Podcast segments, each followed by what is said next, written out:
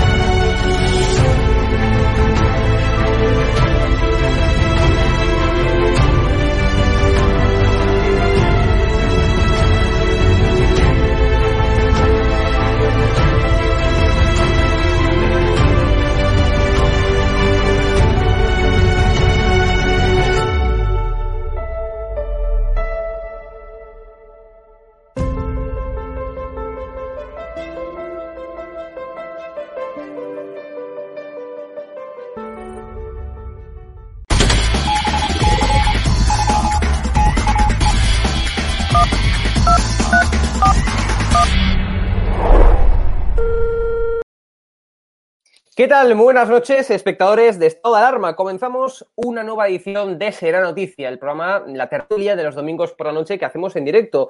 Hoy tenemos, eh, bueno, pues a dos personas eh, que os gustan mucho, ¿no? La audiencia de Estado de Alarma, Rubén Herrero, profesor de Ciencia Política en la Complutense, y además también tenemos al presidente de Vox de, Ceuta, con lo cual nos vas a poder, poder explicar de una forma más pormenorizada, de una forma, bueno, pues más cercana lo que ha ocurrido en Ceuta. Em, yo reitero una vez más lo que ya dije en multitud de ocasiones, en múltiples em, tertulias, ¿no? Y es que condeno tajantemente la declaración de persona non grata a Santiago Bascal, todo mi apoyo, todo mi ánimo como lo he dado eh, en mi Twitter personal, en las diferentes tertulias, etcétera, pues todo mi apoyo a Santiago Abascal, ¿no? Precisamente porque de, digamos, de tener que declarar a alguien persona no grata, de tener que declarar a un político persona no grata en Ceuta, sin lugar a dudas, Santiago Abascal tendría que ser el menos indicado, porque ha sido el que, bueno, eh, el líder del partido que ganó las elecciones en Ceuta. Es decir, que, que evidentemente obtuvo más votos en Ceuta. Con lo cual, es evidente que el político, la formación política eh, que más, eh, que más eh, gusta en Ceuta, pues es Vox. Con lo cual, de declarar a un político persona no grata, Santiago Bascal sería el que menos papeletas tiene en Ceuta. Así que mi más sincero rechazo a, esa, a esa declaración, por supuesto también mi más sincero rechazo a lo que perpetró el Partido Popular en Ceuta, lo cual lo he criticado hasta la saciedad, me parece deleznable, vomitivo si cabe, lo que, lo que hizo el Partido Popular en, en Ceuta una vez más, lo, lo, recalco. Asimismo, también hoy eh, tenemos más actualidad sobre el tema, tenemos más noticias, ¿no? Y una de ellas precisamente es lo que yo venía comentando en la tertulia de ayer, que por cierto se me, se me, se me criticó hasta la saciedad. Bueno, pues hoy lo sigo manteniendo, porque yo las cosas que digo las sigo manteniendo. Ayer, del mismo modo que critiqué em, esa declaración de persona no grata a Santiago Pascal, también dije que yo creía, porque conozco eh, cómo es el Partido Popular por dentro y conozco también cómo es eh, Vox eh, por dentro, ¿no? Cómo funcionan ambos partidos políticos y dije precisamente ayer en la tertulia con los Valcarce que yo no creía que Génova, que el PP Nacional supiera, digamos, esa abstención que el, que el, Partido Popular de Ceuta pues llevó a cabo. Es decir, que no estaba avalada o que no se sabía lo que iba a suceder. Bueno, lo dije y hoy se está confirmando. Lo que también voy a criticar, y voy a dejar claro, repito, que voy a criticar es que, eh, bueno, que no se está condenando. No se está condenando, eh, lo condenó Andrea Levy, lo condenó el del Partido Popular de, Cataluña, pero Pablo Casado no salió a condenar. 48 horas han pasado, dos días han pasado ya y no hemos visto a Pablo Casado ni tampoco a Teodoro García Gea, el secretario general del Partido Popular, condenar esto con lo cual ya ha pasado tiempo más que suficiente y la crítica eh, es también clara hacia Pablo Casado y hacia Teodoro García Gea eh, por no haber salido ellos y haber mandado a Andrea Levy o haber mandado a otras eh, pues, pues, a otros eh, dirigentes no a otras personas del Partido Popular a criticarlo me parece muy bien que ahora reculen, que ahora digan que no sabían nada, ¿no? Que efectivamente el PP Nacional pues no tenía ni idea de lo que se lo que lo que hizo de lo, lo, que hizo el PP en Ceuta, pero evidentemente lo que se le pide a Pablo Casado y a um, Teodoro García Gea como dirigentes del Partido Popular, pues es que salgan ellos a criticarlo, que salgan ellos públicamente y digan que es inadmisible que se declare persona non grata a Santiago Abascal en Ceuta, líder de la formación más votada. Y eso hay que dejarlo alto y claro. Con lo cual, repito, 48 horas han pasado, han tardado mucho y no solamente es eso, sino que además también, por supuesto, pues no han sido los, eh, los dirigentes del Partido Popular quienes lo han criticado. En cualquier caso, es también un paso importante que quiero destacar aquí y es que el Partido Popular pues ahora está reculando, eh, no Pablo Casado o no Pedro García Gea, pero parece que está reculando y dijo, y dijo lo que yo ayer eh, dije también, vamos, confirmaron lo que yo ayer dije y de lo que se me calificó como tonto, como absurdo, como loco. Ayer fue lo que me dijiste por los comentarios una gran mayoría de vosotros. Bueno, pues hoy lo sigo reiterando. El Partido Popular no sabía lo que se perpetró lo que iba a, perpetrar el PP en Ceuta, lo cual también es cuestionable, ¿no? Que el, que el Partido Nacional eh, no supiera pues, una decisión eh, que iba a tener pues, mucha repercusión como la que finalmente tuvo esa abstención del Partido Popular en Ceuta para declarar persona non grata a Santiago Abascal, que repito, lo rechazo y lo critico.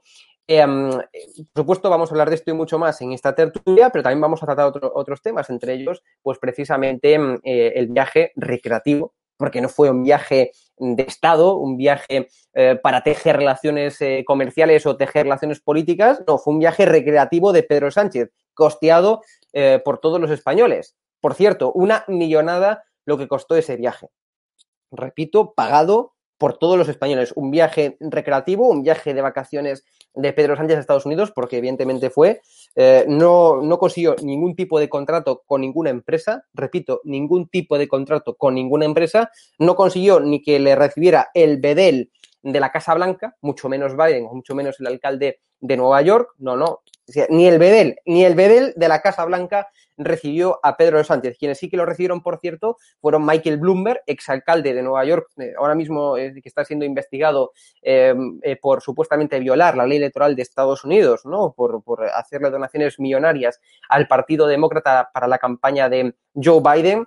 También se reunió, por supuesto, con Soros, no, iba a faltar Soros ¿no? en esa ecuación y por supuesto se reunió con BlackRock, ¿no? Efectivamente, un fondo de inversión, el mayor fondo de inversión del mundo, que regó con millones y millones de euros, regó con dinero a mansalva a Joe Biden, a la campaña de Joe Biden, con lo cual es evidente que Pedro Sánchez fue, además, el ridículo a pedir limosna para poder seguir manteniendo su chiringuito social comunista. Esto es la vergüenza, es la vergüenza internacional. Pedro Sánchez no solamente es la vergüenza nacional, no solamente es el, el, peor presidente de toda la historia de España, sino que además también es, repito, la vergüenza internacional y dejó como el culo, y lo digo así de claro, dejó como el culo a la altura de la mierda, lo sigo diciendo así de claro en formato coloquial para que se me entienda bien, dejó a la altura de la mierda a España. Eh, a nivel internacional, con lo cual es verdaderamente, bueno, pues inadmisible, ¿no? Y por supuesto también trataremos en esta, en esta tertulia pues que hoy es el día de Santiago Apóstol, eh, día de día de Galicia, día de la de por supuesto de, mi tierra, ¿no? Yo he nacido aquí en Galicia, pero también día del patrón de, de España, con lo cual eh, tenemos que estar hoy más que siempre pero hoy sí cabe más que nunca, ¿no? De ser, eh, de ser españoles y estar orgullosos, por tanto, bueno, pues de pertenecer a este país con tanta historia, a España, un país, repito, con tanta historia, un país, bueno, pues que destaca en multitud de cosas, por ejemplo, en su gastronomía, en sus paisajes preciosos, ¿no? Y, y bueno, en final también en la, en la, gente, porque a veces nos olvidamos, ¿no? A pesar de tanta crispación política que existe en España, nos olvidamos que los españoles, bueno, pues siempre fuimos un pueblo, bueno, pues acogedor, pueblo que verdaderamente destacó por encima de otros. Así que, sin más dilación, viva España y comenzamos esta, esta nueva edición de esa noticia. Bienvenidos.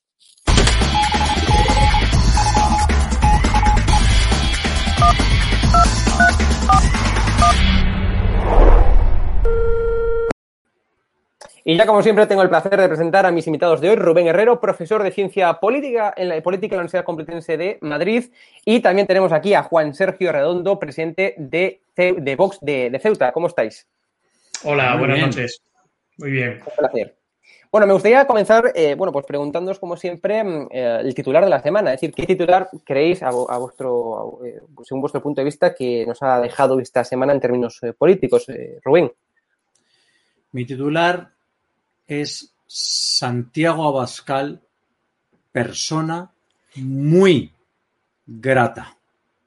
Bueno, has dejado, has dicho precisamente el titular de este vídeo. El titular de este programa es eh, Abascal, eh, el persona más grata de, Ceuta, ¿no? Eh, Juan, ¿cómo, ves, ¿cómo has visto la semana? Titular tuyo. Bueno, Santiago Abascal, hijo predilecto de Ceuta. Hmm. Pues bueno, pues veo que coincidís los dos, con lo cual es muy positivo.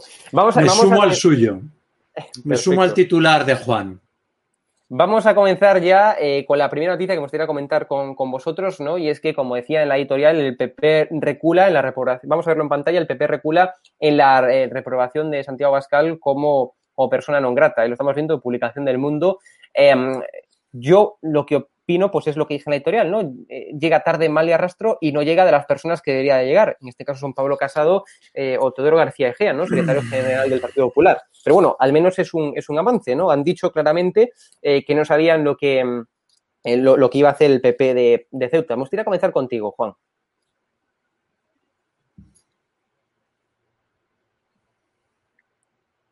Juan, ¿me escuchas? Hola, hola, Juan. Rubén, tú me escuchas, ¿no? Yo te escucho. Vale.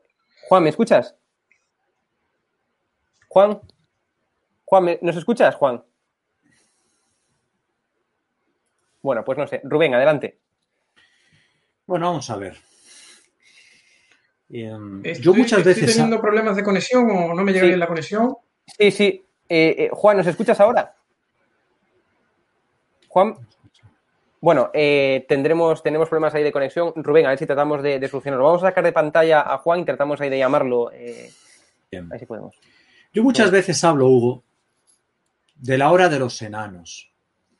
Este momento histórico que vivimos, saltan los enanos de dientes amarillentos del gobierno comunista, separatista y proetarra, pero hay otros enanos, claro, en la hora de los enanos, en el bipartidismo corrupto, en este sistema tan guay que se han montado Partido Socialista y Partido Popular, ¿eh? hay un duelo de enanos. A ver quién salta más, a ver quién señala a Vox, a ver quién la, la hace más grande contra Vox.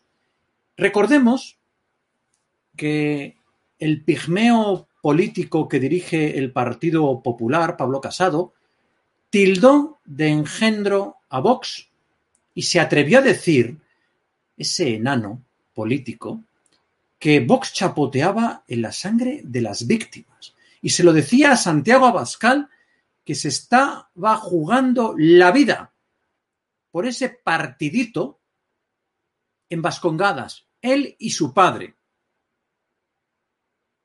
El Partido Popular no puede decir que no sabía lo que pasaba ahora en Ceuta, donde Juan Vivas, un pigmeo político y resentido como no hay dos, y un partido popular repleto de enanos de dientes amarillos, no han dudado en unirse a la extrema izquierda y en un partido islamista contrario a todo lo que representa España, eh, para calificar a don Santiago Abascal de persona non grata.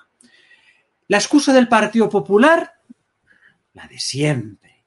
De perfil, yo no sabía, yo no me enteré. ¿Cómo que no sabías? ¿Cómo que no te enteraste?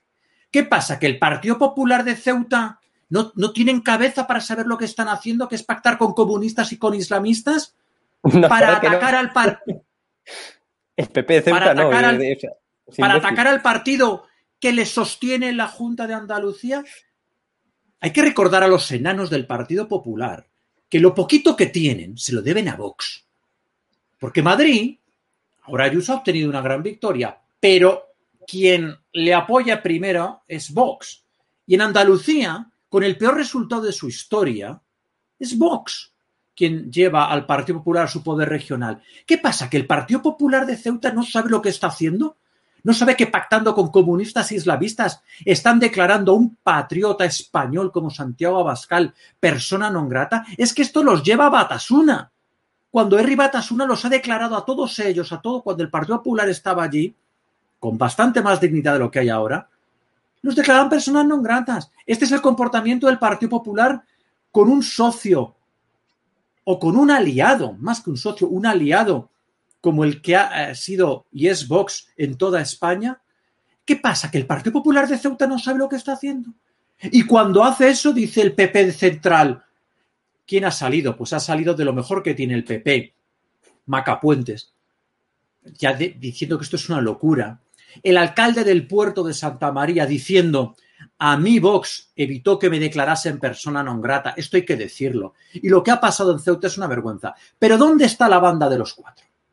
Pablo Casado, Cuca Gamarra, Teodoro y Rafa Hernando, reunidos con Michavila, el quinto elemento, la banda de los cuatro con el quinto elemento, a ver qué rédito se saca de todo esto. ¿Cómo es posible que Juan Vivas no esté expulsado del Partido Popular junto con todos los mediocres que están en ese partido? Pero son conscientes de lo que han hecho. Declarar a don Santiago Abascal persona no grata si es Vox el partido con más votos en Ceuta. Pero si es Vox quien defiende a capa y espada la españolidad de Ceuta, si es Vox quien ha dado la cara frente a la invasión que padece Ceuta y la invasión que padece España, mientras los tibios del Partido Popular recogen la leal alianza de Vox en los parlamentos regionales, ellos lo devuelven así. Hugo, claro que sabe lo que está pasando en Ceuta. ¿Dónde está Pablo Casado? Desaparecido en combate porque es un cobarde, como Juan Vivas. Un cobarde, como Juan Vivas. Ah. De perfil, porque Michavila ya le está diciendo que no confronte, que eso le quita votos. Esta es la situación de Ceuta. No tienen vergüenza. Lo que han hecho en Ceuta es una ignominia, es el día de la infamia. No tienen vergüenza. Lo que es evidente, Rubén, vamos, esto ya es opinión personal mía, eh, dos cosas. Uno, que el PP de Ceuta, yo ahora se lo preguntaré precisamente a Juan, por cierto, ¿nos escuchas ya? Sí, sí, perfectamente. Vale, vale, genial. Bueno, pues lo que estaba diciendo, ¿no? Es decir, hay dos cosas que son, yo creo que evidentes. Uno, que el PP de Ceuta, pues ha demostrado, bueno, pues, pues que son verdaderamente eh, muy deleznables, ¿no? Eh, precisamente antes hablábamos antes de entrar en directo, ¿no? Yo os preguntaría a Juan, que tienen más problemas eh, Vox con el PP que no con, el PSOE de, Ceuta, ¿no? Y segundo, lo que debería haber hecho Pablo Casado no es enviar a Andrea Levy o no es enviar, digamos, a, sus eh, acólitos, sino salir él mismo criticando esa, esa, esa decisión del Partido Popular de Ceuta si es que efectivamente, bueno, pues no ha sido avalada por eh, Génova, ¿no? Como hoy se están publicando en múltiples eh, medios, ¿no? Repito, tendría que haber salido Pablo Casado, lo cual no lo ha hecho y no lo va a hacer tampoco han pasado ya 48 horas, con lo cual es criticable. Eh, y es lo que hay, es mi punto de vista. Em, Juan, me gustaría preguntarte eh, precisamente por, por eso, ¿no? Tenéis más problemas, me decías, ¿no? con el PP de Ceuta que no con el Partido Socialista de, Ceuta. Sí, bueno, realmente eh, hay que definir un poco cómo se ha ido conformando, configurando el Partido Popular a lo largo de estos años aquí en Ceuta. Y hay que conocer también un poco quizás la figura de Juan Vivas. Juan Vivas no es una persona que haya tenido un origen político vinculado al espectro ideológico conservador o, a formaciones políticas, como podría ser, por ejemplo, en su origen Alianza Popular. Eh, hay que dejar claro que Juan Vivas es una persona que tiene sus orígenes en la izquierda, en la izquierda política. Es una persona que estaba vinculada en sus orígenes al Partido Socialista y a movimientos de izquierda.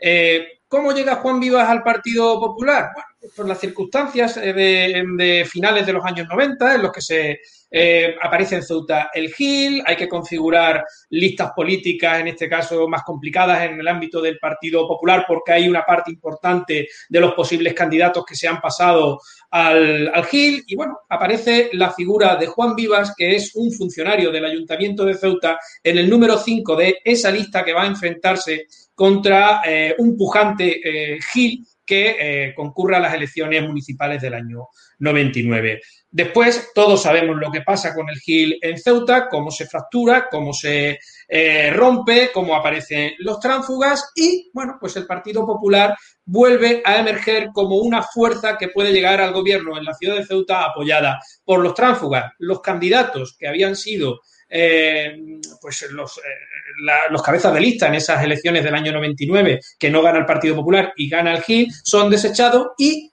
Juan Viva sin, como el que no quiere la cosa, aparece como candidato de compromiso y pasa del número 5 a encabezar la alcaldía de ese grupo, de ese Partido Popular que ahora aparece ya como eh, bueno, pues el que marca, marca la política en la ciudad de Ceuta, apoyado por los tránsfugas del Gil. Y así es como Juan Vivas se hace con el Partido Popular. Después viene coincide con la gran mayoría absoluta que tiene, su primera mayoría absoluta que tiene José María Aznar en el año 2000, eh, bueno, pues que marca eh, eh, la situación en la ciudad de Ceuta. Un hecho muy significativo que refuerza al Partido Popular en Ceuta con este Juan Vivas ya liderando a la formación en la ciudad es el conflicto del Perejil que, bueno, pues que en Ceuta se ve esa determinación que tiene el gobierno de Aznar en enfrentar eh, entre comillas, eso se podría hacer una valoración de cómo fue aquello, pero bueno, sí es cierto que actúa eh, en estas circunstancias y refuerza ese sentimiento de que es el Partido Popular en Ceuta quien puede,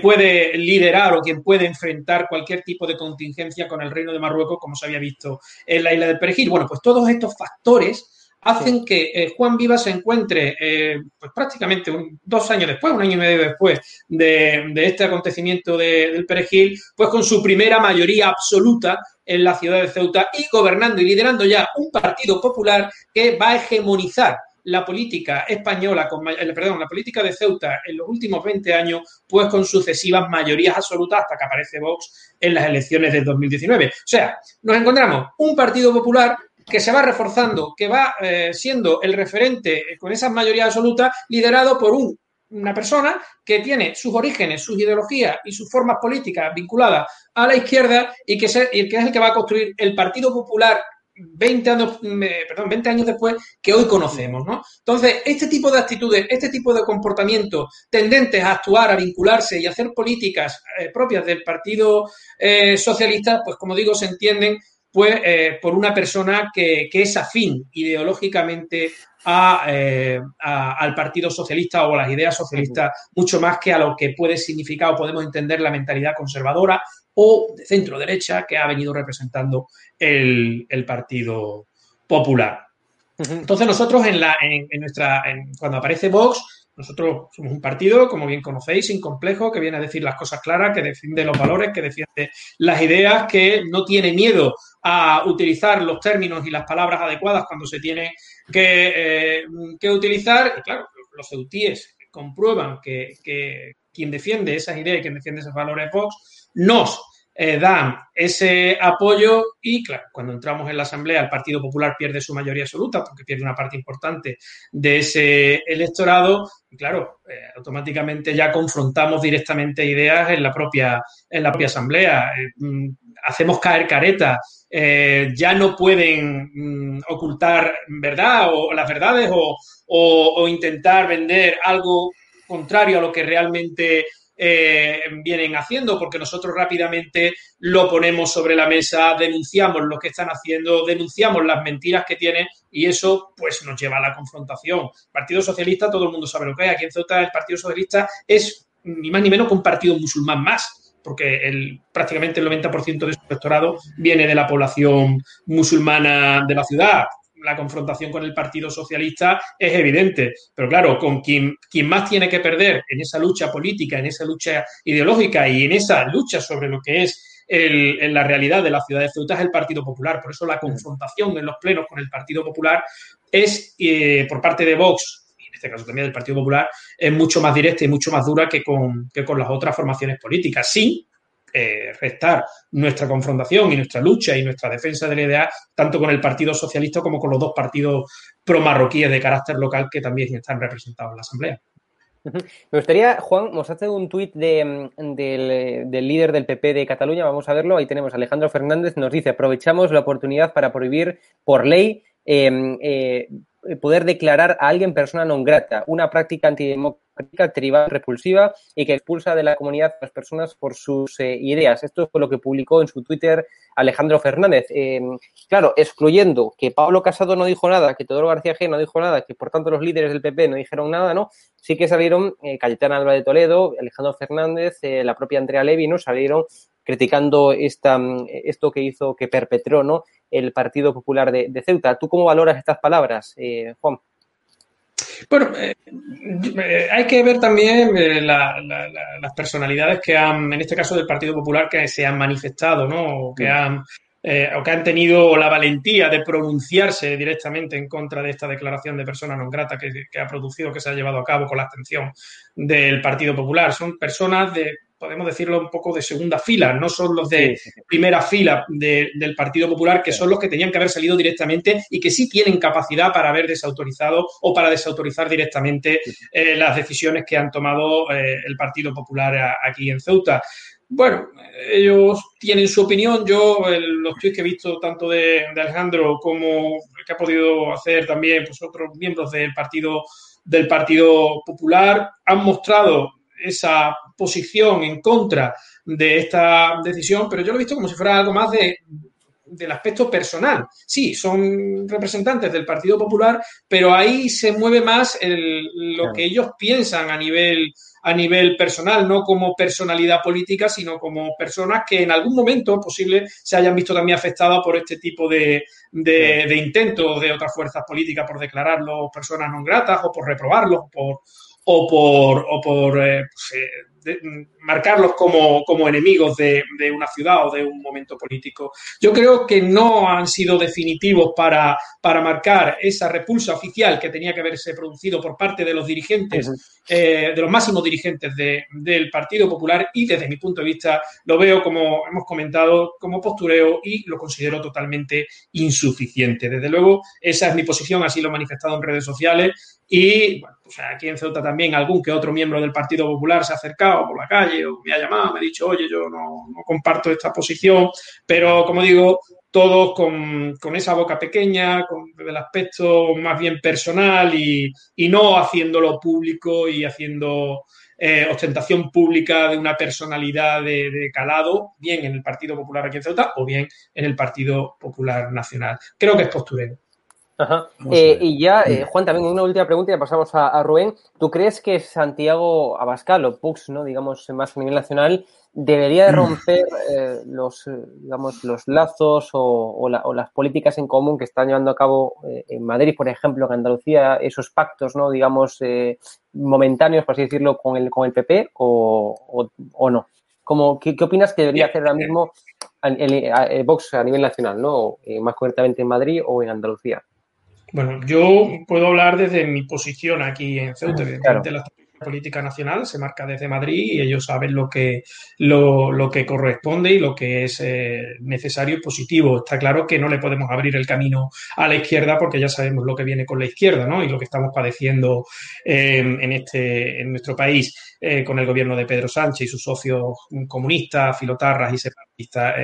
Eh, nosotros tenemos claro que el camino a la izquierda no se le puede dejar. Ahora bien, el Partido Popular tiene que entender, tiene que empezar a respetar a Vox y si no se nos respeta, tenemos que ser mucho más duros, tenemos que ser mucho más exigentes con eh, nuestros apoyos al Partido Popular. Nosotros aquí, en Ceuta, por supuesto, en su momento, pues hubo un, intento de acuerdo, de tenderles la mano, de, evitar que, fueran de la mano de socialistas, de por marroquíes, como van ahora, y eh, actuaron de manera arrogante, pisotearon esa, esa posibilidad y bueno, volvieron a los brazos de, del Partido Socialista a la, a la primera de cambio. Eh, yo creo que no, quizás sería no sería positivo para, los ciudadanos que se le abriera las puertas a, la izquierda, pero sí que entiendo que hay que ser mucho más exigente, ponerle líneas rojas, pero marcadas y, infranqueables al Partido Popular y que si no la respeta, tiene que entender que eso tiene consecuencias y que pues, a quien va a perjudicar esas consecuencias va a ser a los ciudadanos, pero no por culpa de vos, sino por culpa de las actitudes arrogantes, prepotentes y de soberbia política que eh, tiene el Partido Popular en muchos muchos sitios. Rubén, vamos eh, a ver la siguiente noticia porque evidentemente Abascal eh, no se amedrenta con nada, no se amedrentó, por ejemplo, con los eh, em, bueno, pues con las con, las piedras que se le lanzó en País Vasco en las pasadas elecciones, no en, País Vasco, tampoco en ninguna parte de España, mucho menos en, Ceuta, ¿no? Tras ser declarado persona non grata. Abascal volverá, como dice el confidencial, volverá tras ser declarado persona non grata. Y hace muy bien. Rubén, ¿cómo valoras todo esto? ¿Os imagináis que por la abstención de la diputada de Vox en el Parlamento vasco, los votos del PSOE y de los proetarras de Batasuna hubiesen declarado a Pablo Casado persona non grata? Estarían en modo loco.com, o sea, ahí saldrían todas sus caritas, y todas las caritas de los peperos. Ah, pero como le pasa a Santiago Abascal, Mus, aquí nos callamos todo. Por supuesto que Santiago Abascal está por encima de que una chusma le declare persona non grata. Una islamista, unos comunistas y unos enanos como los del Partido Popular, por favor, pues Santiago Abascal está muy por encima de todo eso. ¿Y sabéis cuándo se va a comprobar? Cuando Santiago Abascal sea recibido como un héroe en Ceuta por ser el abanderado de España junto con Vox, junto con Juan, que está allí, defendiendo España en Ceuta frente a la invasión, frente al reemplazo cultural que estamos soportando y padeciendo.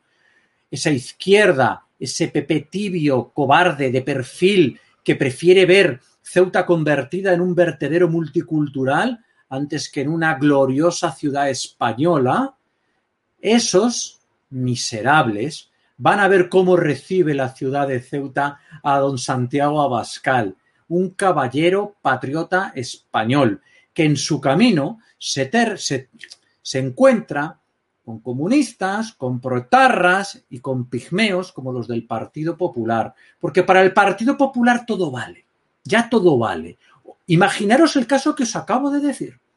Si por la abstención de alguien de Vox, uno de estos peperos como el, eh, Pablo Casado fuese declarado persona non grata en cualquier sitio, ¿qué no estarían diciendo? Repito, lo sabían en Génova, eso tiene el visto bueno de Génova, y después de esto, claro, ¿cómo es posible, si no lo saben, que Juan Vivas no esté dimitido? Es que yo soy Pablo Casado, ¿os imaginéis que Juan, aquí presente, diputado de la Asamblea, por su abstención, provocar una situación parecida?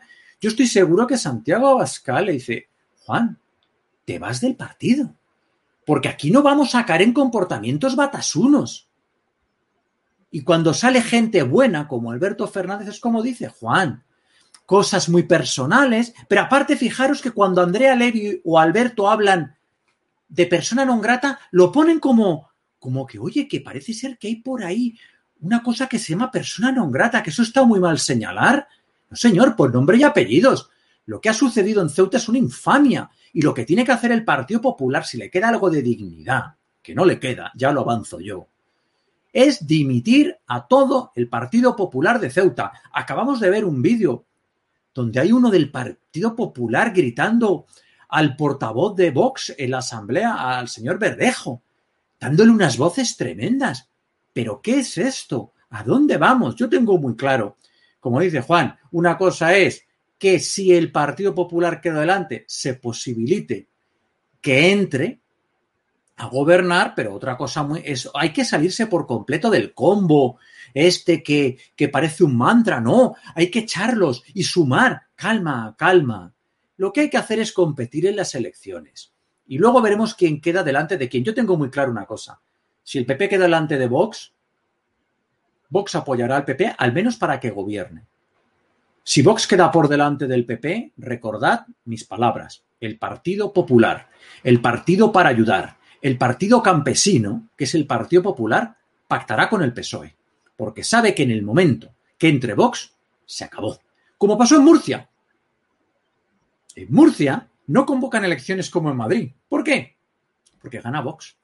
Y en el momento en que gane Vox, se acabó como cuando Rajoy, ¿eh? en, la moción de censura que permitió y entregó España a los comunistas, otro favor que le debemos al Partido Popular. ¿Por qué no convoca elecciones cuando ya le dicen que las convoque y se para la moción? Porque ganaba a Ciudadanos. Y el momento que el Partido Popular pierda las elecciones, deja de ser representativo, se acabó el Partido Popular. Porque ya tienes un partido delante. Y no digamos cuando Vox, que yo estoy seguro, va a tener la oportunidad de gobernar en muchos sitios, Ceuta desde luego, la gente va a ver la diferencia cuando gobierna Vox. Porque la economía, que es el, gran mantra del PP, Vox lo va a hacer mejor, está claro. Y los valores ideológicos, por favor, si estamos comparando una botella vacía de valores ideológicos, repleta de encuestas y de estudios de mercado de Michavila, frente a los valores de Vox. Es que yo creo que tú sabes perfectamente, todos los que nos están viendo saben qué valores tiene Vox.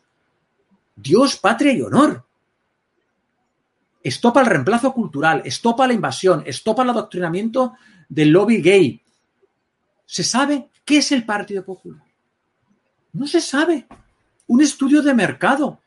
Y ahí lo estamos viendo. ¿Cómo es posible lo que ha pasado en Ceuta? Yo de verdad, Hugo, estoy enfadado, no, la siguiente fase, porque yo lo veía venir y lo llevo avisando, programa tras programa, son unos traidores, son unos pigmeos. Y aquí todo el mundo dándole jaboncito al PP. No, otra oportunidad, otra oportunidad. Una cosa más y me callo. ¿Cuántas veces más te tiene que engañar el Partido Popular para que le sigas votando? O sea, yo creo que ya Hugo, todo el mundo tenéis que decir, yo voy a permitir que me engañe tres veces más. La de Bascal cuenta, ¿no? Pues ya son dos. ¿Cuántas veces más te tiene que engañar el Partido Popular? ¿Cuántas veces más tiene que traicionar el Partido Popular a su electorado? ¿Os creéis que algún votante del Partido Popular, bueno, siempre hay algunos desubicados, defiende esto? Pero son de los de, no, pero es verdad, el PP, hay otro PP, eh, otro PP, Aquí en Madrid soportamos un PP dirigido por Isabel Díaz Ayuso con una posición equidistante, muy ambigua en temas como aborto, eutanasia y, por supuesto, totalmente proclive y favorable al lobby gay. Esto es el PP. Y esto es el PP de Ayuso, Santa Isabel, la que mola. Eh, yo, yo lo que siempre digo, Rubén, y tú sabes mi opinión, ¿no? Yo creo que aquí hay dos fuerzas políticas, uno el Partido Popular que es más eh, liberal y el Partido eh, Vox, ¿no? Que es más conservador. Punto. Yo lo que veo son dos partidos y cada uno tendría que jugar en su liga, uno más liberal y otro más conservador, y se acabó. eso es lo que yo veo. Y vamos, y yo creo que evidentemente en España tendría que haber pues una representación de ambas fuerzas políticas, ¿no? Las fuerzas políticas de liberales y más conservadoras, y ambos, o sea, Vox tiene la función, yo creo que importantísima, ¿no? De, dirigir al PP y para que no se escore hacia la socialdemocracia y bueno, el PP es un tanto más eh, moderado, más, eh, más moderado en el sentido ideológico, ¿no? Me refiero, más liberal. Y es lo que yo creo, vamos, yo creo que, ambas fuerzas políticas tienen, eh, deja un minuto, Rubén, yo creo que ambas fuerzas políticas tienen que existir porque responden a electorados diferentes. El votante del PP es más liberal que el votante de, de Vox, que es más conservador. Con lo cual, si solamente existiera Vox en Rubén en España, eh, habría unos votantes liberales que no se sentirían, digamos, representados por Vox. Y eso es las cosas como son. Tú eres profesor de ciencia política y sabes que en el espectro ideológico eh, PP es más liberal y Vox es más conservador, con lo cual creo que son dos partidos que representan pues, ideologías diferentes, vamos. O sea, el, conservadurismo no es, exactamente igual que el liberalismo. ¿Sabes dónde se contradice tu discurso? ¿En qué? Dime. no, ¿dónde? ¿En qué país? Eh, pues mira, el Partido Popular eh, tenía unos homónimos muy honorables, entre comillas, en Italia, la democracia cristiana. ¿Dónde está la mm. democracia cristiana? Donde tiene que estar en la basura. Mira Italia. Mira Italia. Mm. Es que el discurso de no, las dos fuerzas. Vox tiene una misión y un destino: gobernar, reconquistar, no parar hasta conquistar el poder. Y es lo que hay. Y el Partido Popular que siga su camino de tibios cobardes. Porque el Partido Liberal ese que, del que me hablas, no, sigo sin entender por qué pacta con un partido islamista. ¿Están de acuerdo con los principios de la Sharia? ¿Están dispuestos con la Sharia? ¿Cuca Gamarra se va a poner el hijab? Cuca, di algo. Cuca, manifiéstate. Cuca, estamos esperando. La que dice que no liga porque tiene mucho poder. Pues con un pañuelo en la cabeza, ¿te vas a poner el hijab, como dice el Partido Islamista? Rubén, yo eh, te digo, o sea, lo, único que digo es que son dos fuerzas políticas eh, con electorados diferentes. Yo conozco a gente que vota el PP y a gente que vota Vox y sus pensamientos son diferentes. Por lo cual, son dos partidos que responden a electorados diferentes y, tú eres profesor de ciencia política, yo soy eh, politólogo y ambos sabemos que si hay dos, dos nichos diferentes de, sectores ideológicos, pues cada fuerza representará el suyo, ¿no? Digo, yo, vamos, por eso los del Vox no votan al PP, los del PP no votan a Vox y por eso están a, palos, ¿no? Porque son dos fuerzas diferentes con ideologías diferentes, liberal y otro conservador, punto. Y si el PP cayera, ¿a quién votaría la mayoría del electorado del PP? ¿Al Partido Islamista o a Vox? Yo, espero que a Vox, vamos. Ah, no, hombre, claro. Yo espero, que a Vox, vamos. Italia, el, Partido Popular, lo que tiene que hacer ya es marchar. Su camino circular ya tiene que terminar alguna vez. Y mira, Italia, ¿dónde está la democracia cristiana? En la basura, donde tiene que estar. ¿Y quién está en Italia? Los patriotas de Hermanos de Italia y la Liga. Y se acabó la fiesta y Berlusconi, que es un PP más 7. Pero bueno, por la democracia cristiana, con el 1% de los chupópteros y pisamoquetas que era la democracia cristiana. Y si en España el Partido Popular colapsa, pues oye, maravilloso. Yo no voy a derramar una sola lágrima por el Partido Popular, porque su electorado ¿A quién va a votar? ¿Al partido y la amistad de Fátima o a Vox? A Vox, pues evidentemente. Del mismo, modo, del mismo modo que yo te digo que si, que si Vox desaparece, ¿no? Que quiera Dios que no, al igual que tampoco yo creo que debiera desaparecer el Partido Popular, ¿no? Em, yo, evidentemente, pues creo que mucha gente que vota ahora mismo a Vox eh, acabaría volviendo a votar al Partido Popular o votaría al Partido Popular, vamos, es lo que yo opino. En cualquier caso, nos quedamos sin programa, eh, Rubén, y no tenemos tiempo para más debate sobre esta historia, que es muy interesante, por cierto. Vamos a ver el tuit de Inés Arrimadas, porque la líder de un partido que sí que ha salido en defensa de Santiago Abascal, pues ha sido precisamente Inés eh, Arrimadas, lo cual me ha sorprendido. Pablo Casado no ha salido, pero Inés Arrimadas sí. Dice, dice Inés, rechazamos absolutamente este señalamiento contra Santiago Abascal. Es una práctica idéntica a las empleadas por los eh, nacionalistas para atacarnos a los cristianistas. Es inadmisible. Bueno, ya le contesta Santiago Abascal. Eh, Juan, ¿cómo valoras que precisamente hubiera salido Inés Arrimadas y Pablo Casado no, lo cual me parece verdaderamente acojonante. Bueno, eh, tengo quizás mi interpretación eh, de este asunto. Inés Arrimadas está ahora mismo eh, en, ámbito descendente, yo diría que cuesta abajo y sin freno, en un ciudadano totalmente, prácticamente ya en fase de hundimiento.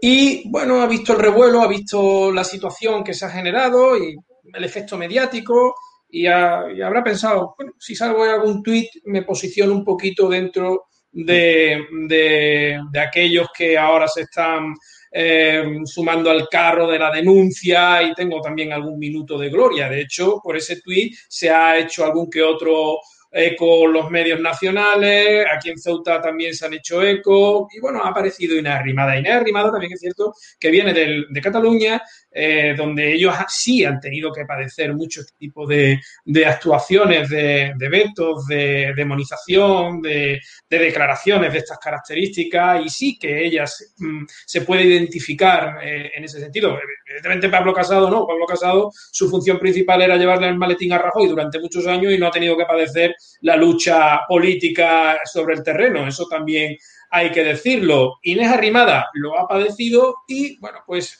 se ha visto en, la obligación de decir algo, pero también un poco, pues intentando aprovechar el eco mediático y con ciertos tintes de, de, postureo, pero bueno, tampoco vamos a, a negarle pues el gesto de, haber tenido esa, esa, altura a la hora de, apoyar a, Santiago Abascal y de, y de manifestarse en contra de esta actuación indigna y, miserable que se ha llevado a cabo por parte del Partido Popular aquí en, la ciudad de Ceuta.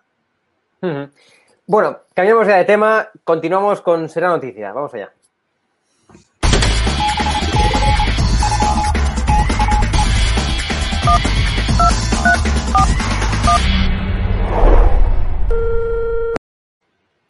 Bueno, vamos eh, francamente mal de tiempo, hemos consumido toda la, tertulia, em, pero bueno, me gustaría comentar a modo de titular prácticamente, pues eh, la manifestación que hoy, esta, que esta mañana, bueno, ha tenido lugar en, Madrid, ¿no? Miles de cubanos, vamos a verlo en pantalla, se manifiestan en Madrid, pues al grito de Pedro Sánchez, Cuba es una dictadura. Es verdaderamente increíble, asqueroso y vomitivo que tengamos un presidente del gobierno que no sepa llamar a la dictadura eh, que está perpetrando Canel en, en, Cuba, ¿no? Precisamente por lo que es una dictadura. O sea, es verdaderamente vergonzoso. Em, Rubén, por favor, a modo de titular, que de verdad, acabamos muy mal de tiempo hoy.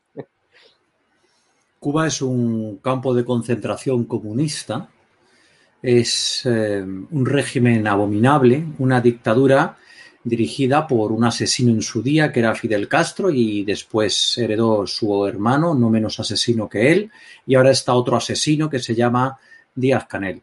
De forma inaudita e incomprensible, ni el gobierno español ni la Unión Europea están tomando una posición decidida contra ese campo de concentración que hay que clausurar ya de forma inmediata. Y lo que hay en Madrid y en otras partes del mundo es la gente buena, la gente que merece la pena, pidiendo el fin de la atroz dictadura cubana que se agarra al camelo del embargo y al camelo del bloqueo que jamás ha existido en, la isla de Cuba. Y bueno, pues una vez más, en esta manifestación que ha habido hoy en Madrid, allí estaba Rocío Monasterio dándolo todo con la buena gente, la que merece la pena de ese pueblo de Cuba. Y de nuevo, pues habría que jugar a dónde está Wally para buscar a alguien del PP, particularmente a Pablo Casado. Eh, Juan, vamos a pasar ya directamente al viaje de Pedro Sánchez a Estados Unidos, como, como comentamos al inicio, un viaje recreativo, un viaje totalmente improductivo, ningún tipo de contrato, nada, absolutamente nada es lo que ha conseguido Pedro Sánchez en Estados Unidos. Eh, Juan, ¿cómo valoras esto? Bueno, eh, se sabía perfectamente que iba a Estados Unidos de vacaciones. Nadie lo había invitado, no iba a tener ninguna reunión importante y por lo tanto a lo único que se puede ir cuando no tiene nada que, cerrar ni concretar con ningún tipo de personalidad política en aquel país, pues solo se puede ir de vacaciones. Él puede irse de vacaciones a donde le apetezca o a donde le dé la gana. El problema es que se va de vacaciones con el dinero de todos los españoles y haciendo eh, uso de los medios de transporte, de los medios económicos, de todos los recursos que pagamos eh, los contribuyentes. Entonces, eh, este, tipo, este tipo de vacaciones es, es, mejor que se las coste él, que deje de hacer el ridículo y que cuando eh, viaje a, a, a, otro país sea con agendas cerradas para tratar asuntos importantes que repercutan en el beneficio de las relaciones internacionales de España, en la credibilidad de España y, por supuesto, pues eh, en, en, la economía y en el desarrollo de nuestra nación en el conjunto eh, internacional. Para vacaciones que se las pague él y que por favor deje de hacer el ridículo cada vez que, que viaje a, a, cualquier país de, de, este planeta. Sin embargo, Rubén, eh, Pedro Sánchez saca pecho y presume de su viaje a Estados Unidos, ¿no? Dice, eh, dice que, ha puesto a España en el radar tras su viaje a Estados Unidos. Esto no es coña, de verdad, esto no es un panteazo que hayamos eh, manipulado, no, estas son palabras de Pedro Sánchez, palabras del presidente del gobierno, ¿no? Eh, eh, ha puesto España en el, en el radar. Yo, yo, de verdad, Rubén, ya no entiendo nada. O sea, yo ya no sé qué. O sea, ¿qué, hemos hecho mal, Rubén? ¿Qué hemos hecho mal para merecernos esto, Rubén? Bueno, pues hemos hecho mal eh, regalarles la, la, universidad como se les regaló por el Partido Popular, la calle, la sanidad, la educación, porque que este inútil integral, un tío que ha plagiado su tesis doctoral, como muestran múltiples documentos publicados en prensa nacional, que diga que ha puesto a España en el radar, bueno, pues nada, los reyes católicos, Hernán Cortés, Cristóbal Colón, Felipe II, van a nada, unos personajes que dejaron como algo llamado España y llega Pedro Sánchez, el turista accidental, por ahí perdido por Estados Unidos, que no ha recibido ni el pillallo, a poner España en el radar. España desgraciadamente está en un radar, en el de las dictaduras comunistas y chavistas, que saben que pueden contar con este gobierno de enanos de miserables para apoyarles, para darles dinero a sus empresas. Lo de Plus Ultra es una vergüenza. Ahí sí que estamos en el radar, en el radar de Cuba, de Nicaragua, de Venezuela, de Bolivia, donde se pisotean los derechos humanos. Ahí sí que estamos en el radar. Y este turista accidental de paseo por Estados Unidos que ahora le ha hecho gracia lo de Superman. Mira, Superman en mis cómics, los que tengo aquí detrás. Este, vamos, no llega ni a villano de cuarta en ninguno de todos los cómics que yo tengo por aquí de Superman. O sea, este es el típico villano de sexta que aparece, que es el primero que se cargan en cuando hay un evento que hay una crisis y mueren todos ahí a tirón. Es una vergüenza. Y lo peor, Hugo, lo peor, Juan, Es que hay gente que compra esto, que se creen que de verdad que Pedro Sánchez está haciendo patria, que Pedro Sánchez es el estandarte. Pedro Sánchez es un pobre ridículo que se está arrastrando por Estados Unidos, como tú decías, a ver si ya el Bedel o alguien le abre la puerta de una biblioteca y dice que soy Pedro Sánchez. Mira, ¿who? Pedro Sánchez. Es inaudito, es una vergüenza. Están pisoteando la historia de España. Pero la hora de los enanos de las que yo os hablaba al principio se acaba. Y llega, como dice Santiago Abascal, la hora de los patriotas. Ahí nos veremos. Y ahí España será grande de nuevo. Ahí sí que vamos a estar en el radar. Bueno, eh, continuamos con más temas aquí en Será Noticia. Continuamos.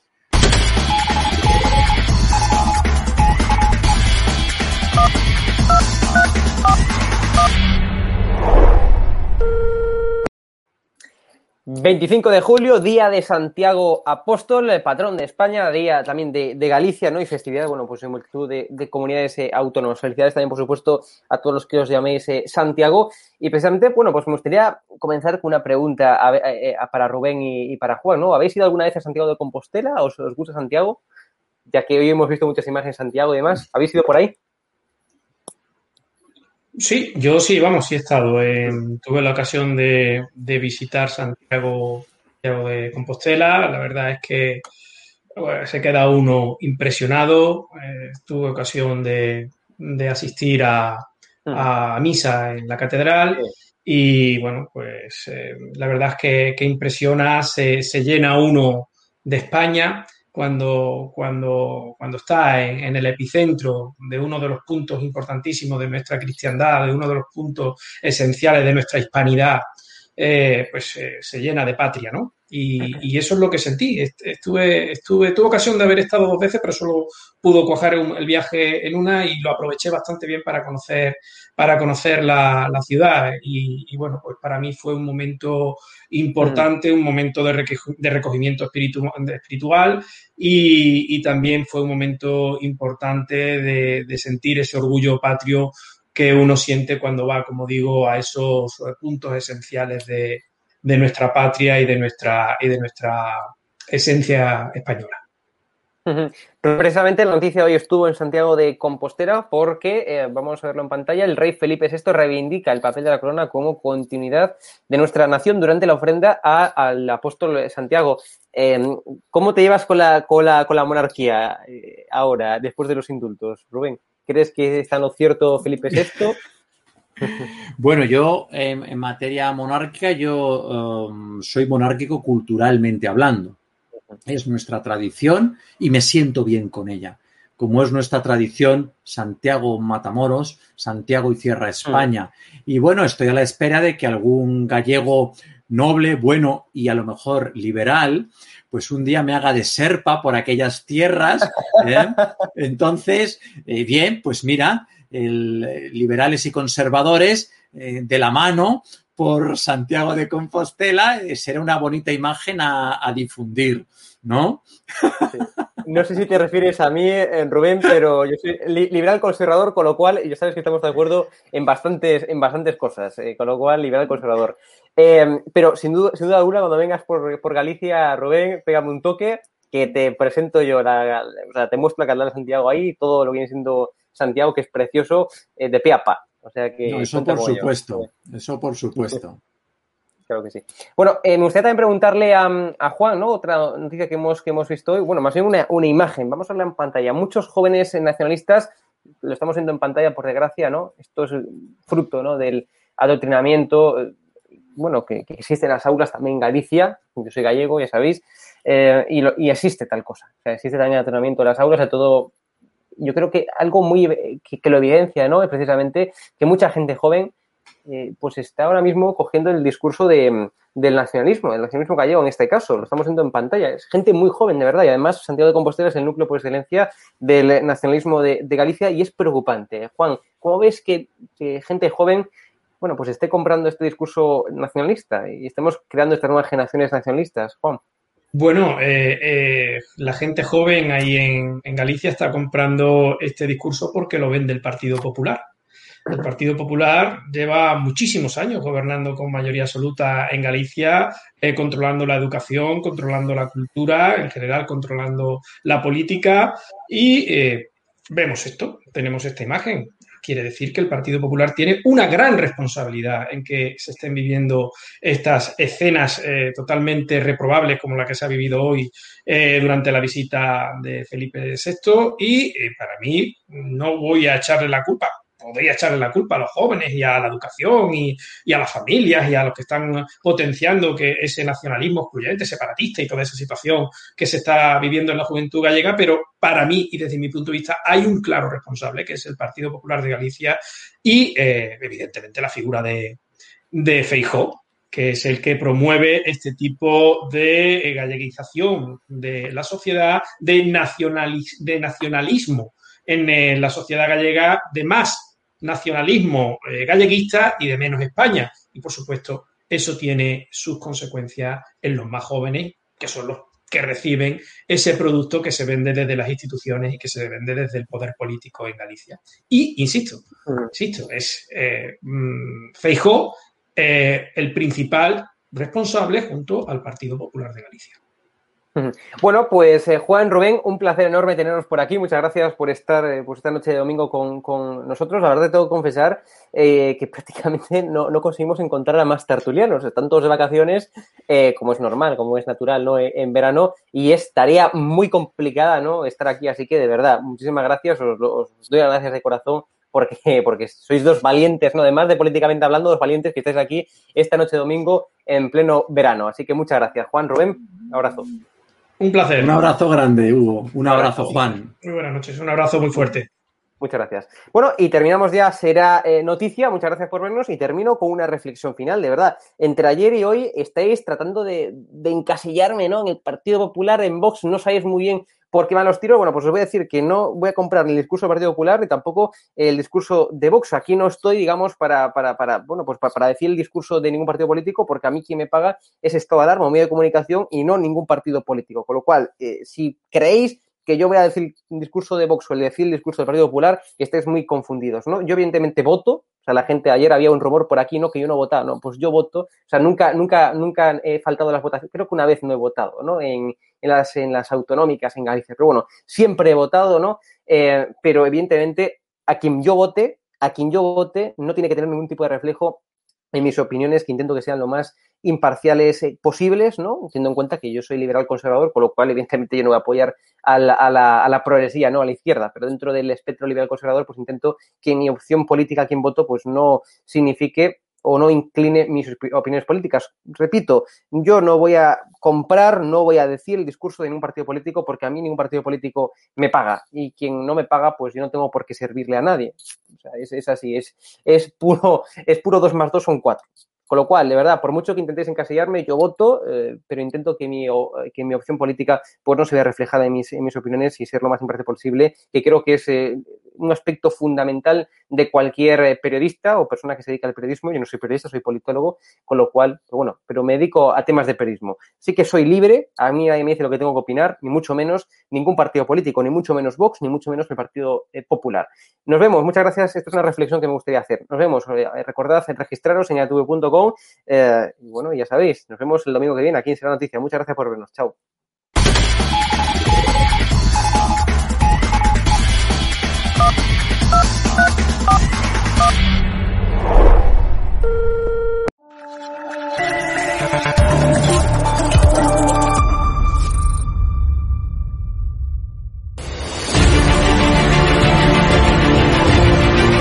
Usted está siendo investigada por presunta administración desleal. Es una vergüenza que la extrema derecha media... ¿Quién es la extrema derecha? Los que contratan...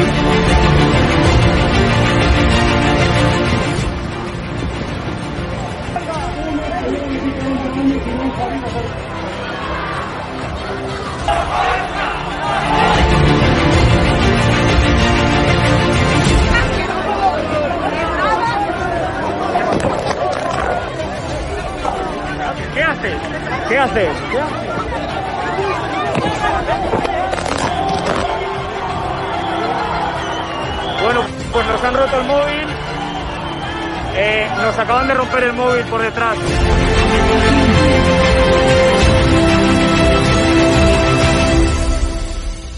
edatv.com, ¿vale? Pincháis aquí y ponéis los datos fundamentales. Y ahora, como veis, eh, nos pide que firmemos este contrato de suscripción, lo leéis con calma, por supuesto, y le dais a continuar. Y ahora nos pide que introduzcamos pues una contraseña y lo doy a continuar. Y ahora me pide que confirmemos el correo electrónico. Eh, habréis confirmado vuestro correo electrónico y os pide, ¿vale? Que elijáis una membresía. Está gratis, mensual, semestral, anual, ¿vale? Pues podéis elegir, por ejemplo, si queréis ayudarnos pues con 9,99 euros al mes y con la tarifa eh, plata, pues le dais a aceptar y suscribirse. Pinchéis aquí y como veis, ya os dice aquí, os pone todo claro, a Fact News Consulting, plata, tarifa plata mensual, 9,99 euros, le dais a pagar y os verá ya pues el TPV, ¿no? Ponéis vuestra tarjeta bancaria, ponéis la caducidad, el código de seguridad y ya podéis llegar a pagar dándole a este botón automáticamente.